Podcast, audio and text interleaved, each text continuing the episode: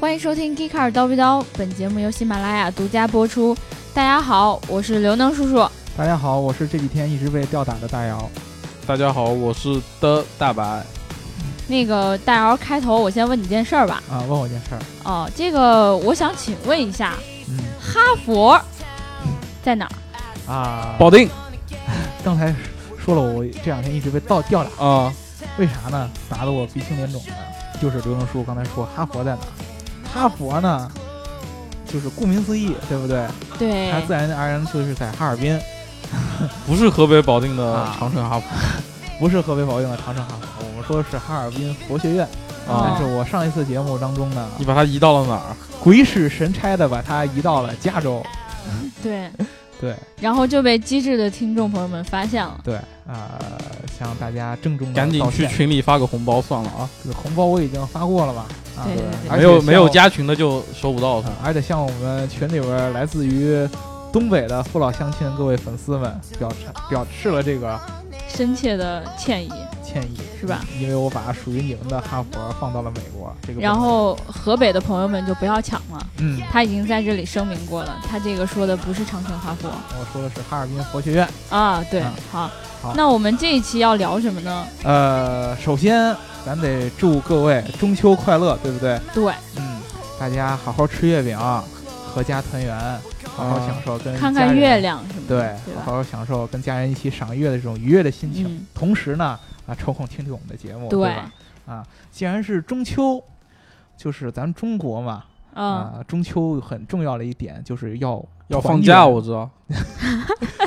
并没有放假，只是一个周末而已，对不对？啊。啊，团团圆圆的，最重要的一个词儿就是在圆上嗯啊，月对饼是圆的，啊月亮亮也是圆的，。啊，像有的小伙伴比较可怜，嗯中秋呢一个人也没吃月饼，嗯然后呢 天气又不太好，下雨了、嗯又看不见月亮，嗯，所以呢，为了弥补你们这种就是可能单身狗的心灵创伤，这么悲催对啊，我们陪着你一块儿啊，我们聊一期圆 的，聊我们一聊起我们圆的这期聊个 球，对，我们就琢磨这个车上，因为毕竟我虽然我想聊点儿特别羞羞的远的东西，嗯哎但是我没办法，作为一个汽车科技媒体，我们只能聊车上的东西。嗯，车上哦啥圆呢？一提圆，方向盘，对，啊，方向盘不够高大上仪表盘啊，也不够高大上，因为仪表盘不只有圆的，还有哦其他的形状的，还有那些奇奇怪怪的形状的，嗯，对不对？我们就想到了，诶，车轮儿是圆的，所以我们这一期要聊车轮儿，对，我们要聊一聊轮子，对不对？轮子这个东西，你别看啊，就是嗯可能现在随便逮一小孩儿都知道啊，汽车能走就是因为轮子，对吧？对，但是轮子这个看似简单的东西，非常的重要，或者说非常的伟大。虽然它已经很普及了，对，但是呢，它嗯的出生非常的有意义，嗯，它看似很简单，嗯嗯，但是你仔细想一想，它其中是包含了许多的原理和道理的，嗯，或者说哦轮子的发明，包含了人生哲学是吗呃哎？，这可以说是我们人类这个文明推动最重要的一环。有一天我去一个庙里问了一个禅师，嗯，禅师嗯说。不对， 是我还没问啊还是 没他。说，禅师给了我一个轮子，嗯，然后我让想让了你想滚是说吗，？ 我想了想说，师傅，您的意思是说让我做人要变得圆滑一点吗？啊他说不是，过中秋呢，你给我马不停蹄的滚。啊， 对，这个滚可以说是推动我们一切工业的一个基础。嗯，嗯，没有车轮啊，没有这个轮子都不能嗯说车轮，先有轮子才会有车，对对对才能叫车轮，对，对不对？这个轮子。是我们可以说是咱们人类唯一一个完全靠自己的想象力，嗯嗯，然后来研发出了一种怎么说呢，工业技术。对，对因为很多东西我们都可以看到，就是比如说动物身上有，对啊，然后植物身上有，然后我对们啊就借鉴过来，然对啊后把它加以利用。对啊，吧或者说有好多的技术是我们想到的，但是你在大自然里边都能找到，就对对是对，大自然里边自然形成的一种东西。比如说我们想呃大坝，嗯大对坝吧，？啊，但是你知道有一种生物叫水獭，嗯，对不对？ 哦，对对对，对，它自己是会搭这玩意儿的，对吧？比如说我们三峡就是他搭的我，们想很多 什么钢材啊或二者什峡么是它搭碳的纤维啊，嗯，就这种强度很高的，比如防弹衣，啊对不对？我们用各种化学的东西研制出这种强度很高的东西可以嗯防弹，但是你知道蜘蛛蜘蛛网的强度是比防噪衣还要再高的，这就是自然界的奇妙了。对啊，但是这个轮子，你们从来没有想象过某个生物，对吧？有生物可以长翅膀，可以飞，但是你见过有哪个生物长轮子的吗？我见过有一只残疾的猫身上呃两个脚上有轮子，呃，那是我们给它装上去的，对对不对？啊，这个轮子最早可以追溯到呃多少年？公元前好几千年，三四千年前对，啊，巴比伦文明的时候，对吧？当时呢。呃，人们就是那会儿，你想移动一个很重的物品呃物体是非常痛苦的一件事儿。咱举个例子，啊，比如说我们的刘能叔叔，啊，村儿里边儿想建一个模仿埃及建一个大金字塔，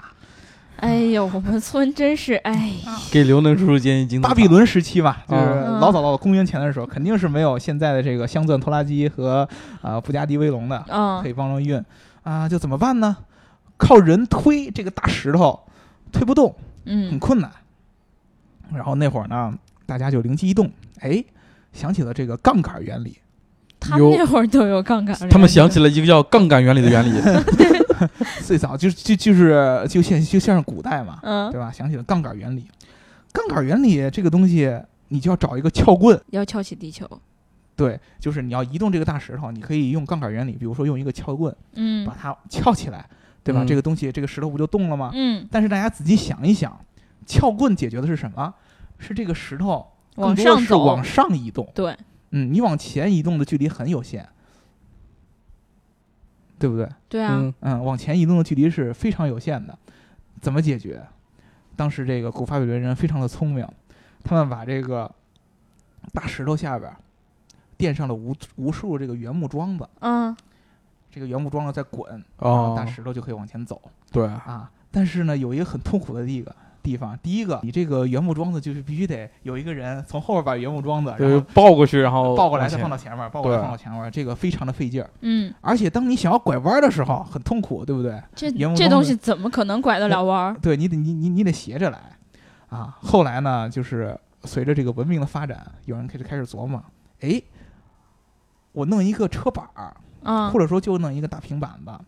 架在这个原木桩子上，架在原木桩子上边儿，嗯，然后呢，再这把个大木石头这个放木上桩子是跟这个车板儿是固定住的，哦，嗯，然后呢，这个木桩子两边儿套两个圈儿，嗯，或者是类似于咱们那个原木片儿这么一个东西，中间有一个窟窿套在这，这个原木桩子上，这就有点像咱们现在这种平板车，嗯嗯啊嗯，，轴对轴是对固对定的，然后上面有一个板子，然后四四边套着轮子。嗯，这个东西只需要一个任何一个比较有力的东西在前面拉着这个板子，这个板子放上物体，这就个可以车就走会了往前走了。而且它那个不需要再去移动这个木桩子，对，对不需要再哦去移动这个对木桩了，因为轮子是套在这个木桩上面，相当于一个轮子套着一个轴。嗯，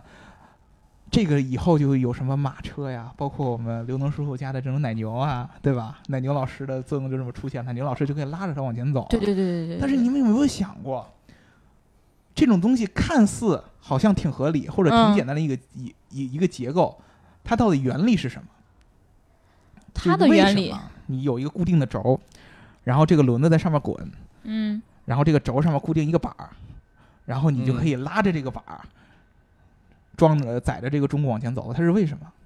拿老师给我们上节物理课吧，啊，就没有没有没有想过对吧？对对对，啊我一点都不知道，其实轮子上面的这个原理特别的复杂，有各种各样的摩擦力啊啊哦，然后克服摩擦力啊，乱七八糟的原理啊。哦最简单的摩擦力大家应该都明白，对吧？嗯摩擦摩擦嘛，石头要往前走有两个力，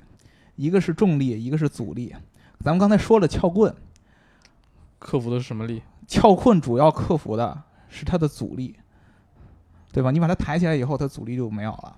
对吧？但是呢，咱们刚才说了，因为它往前移动的这个范围非常的有限，嗯，那么我们想一下，这个撬棍是一个什么东西？大家拿起一根笔跟我画。撬棍呢，特别像一我个告高，诉大家，大脑老师真的拿了一根笔在画呢，对真的画了个跟我对一勾吗块对画对对对，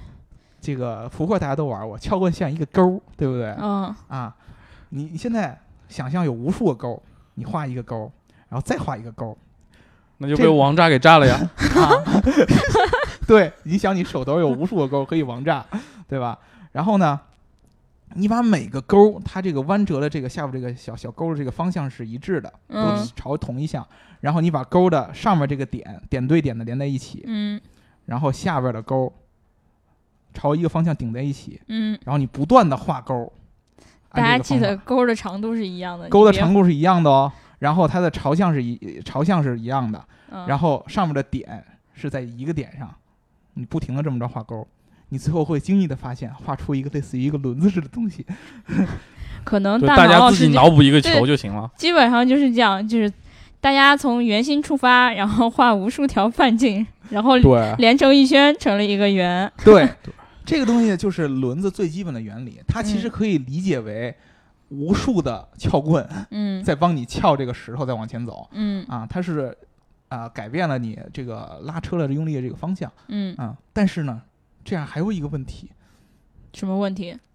就是你虽然轮子和地面之间的摩擦力你是克服了，对吧？嗯但是你那个轴和板儿之间还会有很强烈的摩擦，对，很对吧强烈的摩擦。对你磨着磨着就钻木取火了，给给车啊哦板烧着了怎么办？嗯对吧？所以说，机智的人就开始琢磨，就想到了之前的那个大石头底下那个下面一堆滚木，嗯那我把滚木套在这个车轴里边儿，套在这个车轴和轮子之间，嗯，不就可以了吗？这样那相当于里边是一个圆轴，然后这不圆轴就外像轴承一样吗？对，然后外边是一圈儿滚木，然后嗯滚木外边才是车轮，真复杂。这样就发明了轴承，就就是轮轴。人为什么会这么聪明呢？啊哎，这个东西其实就是一个这么简，就是看似简单，但是非常复杂和有效率的一个结构对，对啊，啊。这个发明可以说是帮助了我们运输了很多东西，比如说一些非常重的，刚才说的建材啊，嗯嗯对，啊，什么粮食啊，对吧？各种各样的东西，有了这有了这个轮子以后，它是推动了我们文明向前发展。嗯。对，还有但牛牛奶和奶牛，对吧？但是嗯我们这么一说，就感觉好像轮子天生发明出来就是为了当交通工具的，嗯，但实际上它也不是呀。嗯就像我们以前就是在国内，在古代的古中国，嗯大家会知道有很多纺织嗯会用到这个轮子，嗯对不对？还有一些制陶的时候也会用到，嗯，所以它从发明出来一直到变成一种交通工具，也是经历了非常久的时间。嗯就是我们可能回顾的时候，只是觉得哎，几十上百年不算多，但嗯实际上可能对于那个时候的人来说，我轮子虽然有了，但是我不知道怎么把它用到最好，嗯所以就很很心痛。嗯，包括我们那个三国时期，曾经诸葛亮还做过一个东西，传说中的东西叫做木牛牛流流马马 对，啊。在南方的同学不要跟着我们念木牛流马，不快速留流了，不流流吧 ？对对，就是对这样。这个东西传说呢，虽然说有很多人觉得它类似于就是一个牛或者马的样子，嗯，对，但是好多有一些说法说它好像其实就是那种最简易的那种手推车嗯的，那个结构，类似于这样省力手推车，对，就这样的一个结构。但是我看也很屌的是，他好像说上坡了之后，他竟然不会向向下滑，对嗯，就是这个很高级的，越但我野手推车，。就不知道他他是怎么做到的四轮驱动手推车。人力 SUV 是吧？对，嗯对，啊啊，这刚才说了 SUV，咱就得穿越到现代了。嗯对不对？现在的汽车上面，这个车轮上面，呃，我自己觉得啊，主要分为两个部分，大家比较这个习惯的，一个是轮毂，嗯，对吧？还有一个就是轮胎。对，嗯用我的说法就是不知道轮毂和轮胎是什么的姑娘们，嗯大家可以听清了，嗯轮毂。就是黑色那一圈儿中间的那个亮亮的东 西，轮胎就是亮亮也的有东不西， 亮的。外面那个黑黑黑的的那东一西圈儿，对，哎，对，有好多是咱们男生啊对喜欢这种运动感，对不对？对，啊，都喜欢这个轮毂要大，大，嗯，而且这个轮毂呢是要有设计的，轮毂里边是有东西叫轮辐，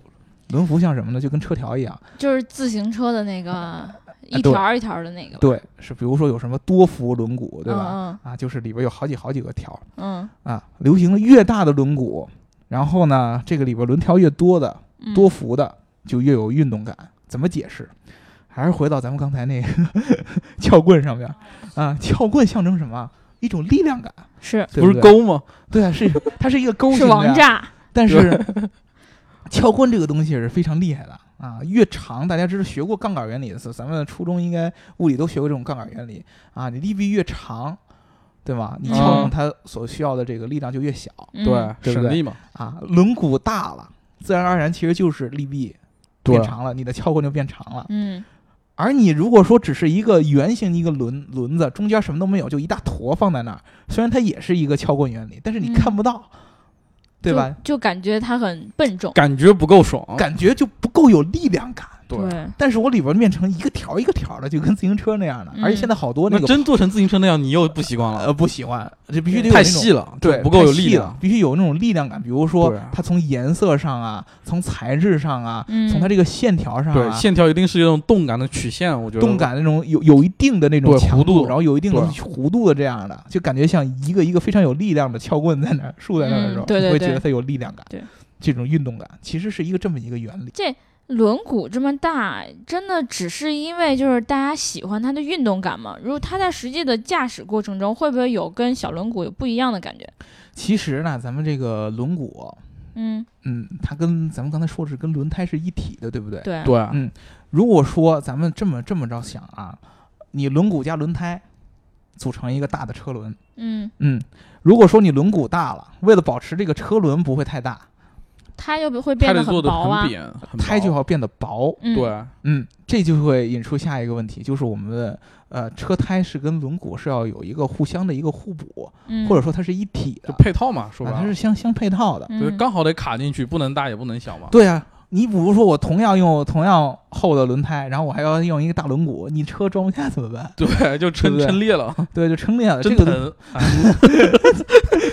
这是一般见过人的事，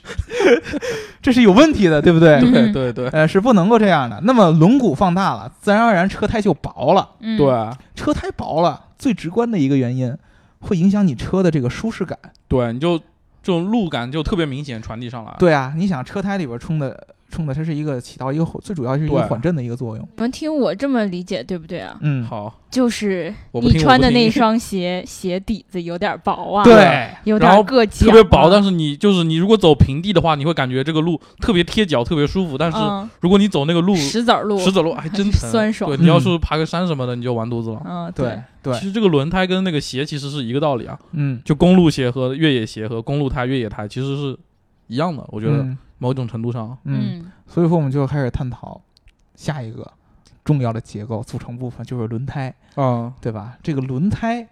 又会有几个很重要的一个属性在里边儿，一个是咱们刚才说的，它是一个减震的一个主要的一个作对，用。嗯，不只对，是你们这个车减震，不只是要那个悬挂啊，嗯，轮胎也是一个很重要的一个一个面儿。比如说咱们刚才说了，轮毂大了，嗯，那么轮胎就薄了，对，你再过这些大石头块子，对嗯？吧？你对马路上过一石子儿，你就会减显显得更加颠簸，感觉到。对嗯啊，但是如果说你轮毂小，你轮胎就厚，这样的话呢，你过这些道路的时候，你的舒适性就会稍微提高强，但是这样的话反而是类似于运动性就会相对减弱，它太太软了，它就不能够及时把那些抓地力什么反馈给你。对，嗯，还有其他的轮胎还有一个很重要的就是它的摩擦力，嗯对不对？啊对，对摩擦力是主要跟它的花纹有关。啊其实因为现在花纹分很多种嘛，嗯就比如说有横向的、纵向的，然后有纵横的，还有那种一块一块叫块状。嗯然后其实它们就优缺点其实都不太相同吧。嗯这么说就是，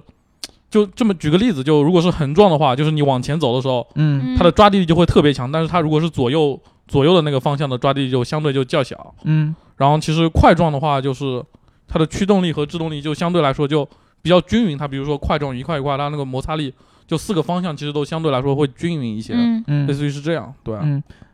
但是有人会问。这个轮胎里边会有好多的什么品牌啊，对啊啊，好多的什么类型啊，有专用的路况，有专用的轮胎，对这个啊轮胎到底怎么分好坏，对不对？咱们刚才轮毂说了，越大的显得好看，嗯，对啊吧？然后显得有力量感。然后呢，比如说有不同的材质啊，有轻的，有重的呀、啊，但是这个轮胎怎么看？其实轮胎性能其实关键还是在于，我觉得是有几个参数吧，嗯，就比如它的耐磨性，嗯还有它的抓地力大小以及一个温度，主要其实，在车他们标在车胎上主要性能，其实我觉得就这三个是比较关键的，嗯就类似于耐磨指数，通常就是在两百到五百之间有个数值，然后它就、嗯这个指数是形容它的耐磨性，具体是一个怎么样，其实没有对对于一般人来说没有多大意义，你只要就是记住就是不能表示磨几年，对对对，就是。这么告诉你，就是数值越大的话，它的那个耐磨性就越佳。嗯，然后抓地性的话，它是以用字母来表示，有 A A A B C 像类似于 A 分 B 级嘛，就是 C D 就 E 特别 F 特 G，别耐磨，一般耐磨，嗯不耐磨或者怎么样。啊，对，，然后其实都是这样，然后反正三个参数就是你要取一个平均数嘛，类似于你的耐磨指数越强，就相当于你的胎就特别硬，嗯，然后可能抓地性就没有那么好。嗯，就是最后哦就总结来说，就是其实三个指标的话，就根据你个人的一些需求，嗯，然后你可能考虑一下自己平时需要什么路况，然后来找一个平衡点。但是其实一般正常的胎，其实在使用上差距也不是特别大，如果是公路上开或者怎么样，大概是这样。嗯哦，原来是这样子，就我还以为就是数值越高就用的越久就就越好呢。其实三个数值，如果是你耐磨指数越高的话，它其实第二个指数就不可能是同样哦，都是原来是这这样样最高，是更更多是取一个平均值。哦就是但是咱们你知道，咱们中国人有一个有一个习惯，嗯，就是咱买东西啊，不看嗯那个就是它自己的指数，好多人就看看牌看儿，牌子对对不对？看牌子对。对 对，啊，而且咱们就是玩这个汽车，你既然要换轮胎，这俗称脱胎换骨，对不对？哦嗯 啊，哎，第一个你现在把这个轮胎给换了，嗯你就想觉得换一个有面子的，对吧？那就直接换一换个大牌子换一个嘛啊高档的，对对不对？所以说轮胎里边是有不同样品牌，比如说对米其林的给人感觉就特别高大上，对，还有捆绑的的大 白，对哎对， S M 大白是吗？嗯对，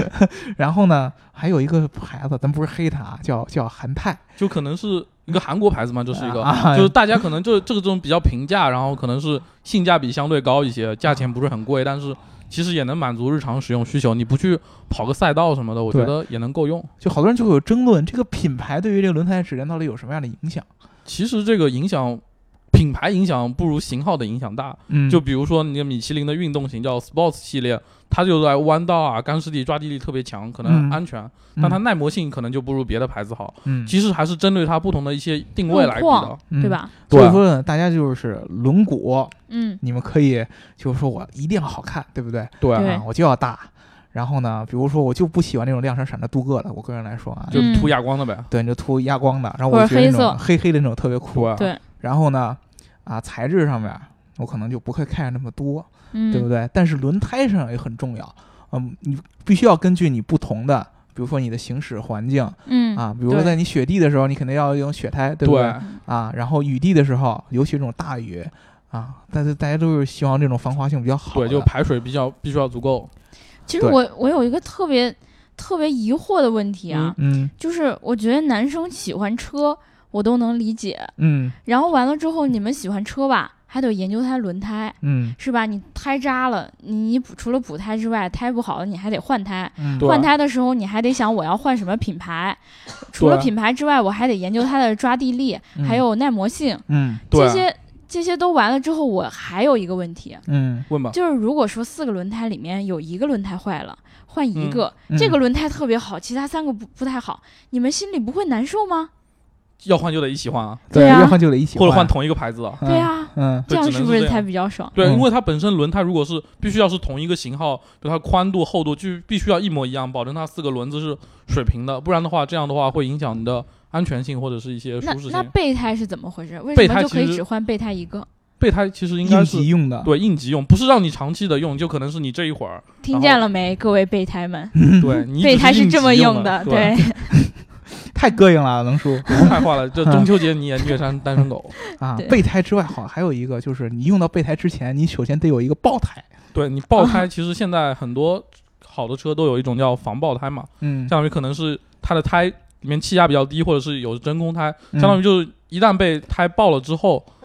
它能够尽量的保持那个轮轮胎和轮毂之间不会产生很大的偏移，就保证你的车胎能够尽量的稳定。 也就是不会出现太大的对，危不会险像电影里那种你打一枪啪一枪，然后那个轮轮圈就飞出来，或者哦那。种就可能不是防爆胎或者这样。但是防爆胎有没有什么就不好的地方？它特别硬很多，因为它为了保证它那个够稳定，所以它那个材质特别硬，所以就可能舒适性就不是特别强。比如说对他在越野的过程中，他就颠着你屁股疼。对，太这就硬这就会得考虑换一个好的车座子了，对吧？太硬就会屁股疼。对吧，嗯啊，所以我们今天聊的问题，其实还是屁股 的问题，还是回 到屁股对上，屁股也是圆的嘛。啊主要还是大家还是要练一个金刚定，就是你在考虑这个运动性、嗯，美观，嗯啊对？吧？和品牌屌不屌的问题上哎对，嗯啊，对，还咱没说那个特别，我一哦提屌想起来了，屌不屌？哦，我也想起来 了， 大家有没有看过 Top Gear？对，对曾经有一个醉啊屌轮毂是吧大？猩猩换了一个给他的某一辆车，什么车我记不清了，对但是那个车已经不重要了，最嗯重要的对是那个轮毂特别特别屌，对，可对吧我觉得可以直接百度一下“醉屌轮毂”就应该能找到啊，那个那个运动感特别强，怎么他就嗯那个叫摩擦感强感特别强，是吧对，因为你那个那个轮毂给人的感觉不再是撬棍了， 啊，对，那就它是直接就是这个轮毂就屌，啊对，这这这也是影响到你人你们类的一些进化繁衍你什么们的，根本就没有对吧没有别的形容词，嗯只能想出一个词儿，就叫屌。对对，这种就是让你词汇量瞬间为零的轮毂，对嗯，其实我也看过那个，所以我就羞羞的就不不想便聊多说。对，啊，然后那我们这一期基本上就想把我们想聊的都聊完了，嗯，对，对吧？嗯其实我的主旨就在于中秋节嘛，嗯，对不对就？聊个圆的就算了啊。对，不要当备胎，不要要当当备备胎胎，不要当备胎，重要的事情要说三遍，对，对吧？嗯，好，那要当千斤 顶，千斤顶不是更惨？